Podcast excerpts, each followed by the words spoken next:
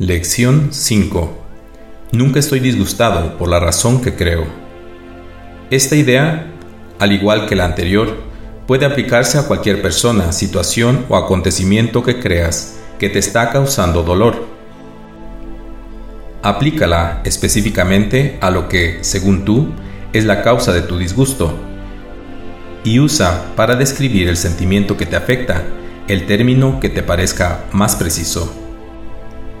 El disgusto puede manifestarse de forma de miedo, preocupación, depresión, ansiedad, ira, odio, celos o un sinnúmero de otras formas, y cada una de ellas se percibirá como diferente de las demás. Mas no es cierto que sean diferentes. Sin embargo, hasta que aprendas que la forma no importa, cada una de ellas constituirá materia apropiada para los ejercicios de hoy. Aplicar la misma idea a cada una de ellas por separado es el primer paso que te lleva a reconocer finalmente que todas son lo mismo. Al aplicar la idea de hoy a lo que percibas como la causa específica de cualquier forma de disgusto, usa el nombre del disgusto de que se trate, así como la causa que le atribuyes. Por ejemplo, no estoy enfadado con espacio por la razón que creo. No tengo miedo de espacio por la razón que creo. Otro ejemplo sería, no estoy enfadado con María por la razón que creo.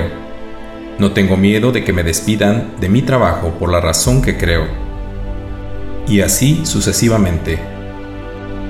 Pero, una vez más, esto no debe sustituir a las sesiones de práctica en las que primero examinas tu mente en busca de lo que crees son las causas del disgusto y las formas del disgusto que, según tú, resultan de ellas.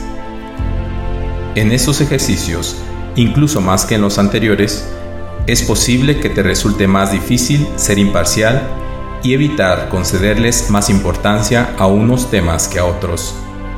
Tal vez te resulte útil encabezar los ejercicios con la siguiente afirmación. No hay disgustos pequeños. Todos perturban mi paz mental por igual.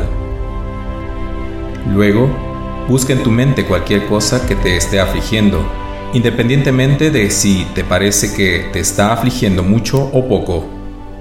Es posible también que te sientas menos dispuesto a aplicar la idea de hoy algunas de las causas de los disgustos que percibes que a otras. De ocurrir eso, piensa en primer lugar en lo siguiente. No puedo conservar esta forma de disgusto y al mismo tiempo desprenderme de las demás.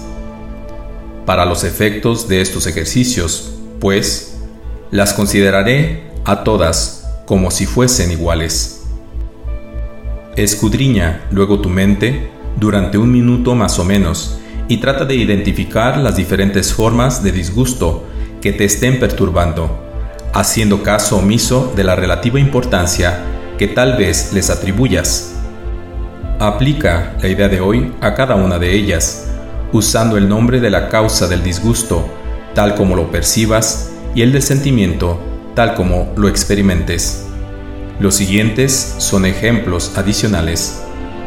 No estoy preocupado acerca de espacio en blanco por la razón que creo. No estoy deprimido acerca de espacio en blanco por la razón que creo. Un ejemplo práctico sería, no estoy preocupado acerca del dinero por la razón que creo. No estoy deprimido acerca de la muerte de mi mascota por la razón que creo. Tres o cuatro veces al día será suficiente. Lección 5. Nunca estoy disgustado por la razón que creo. Soy Alejandro García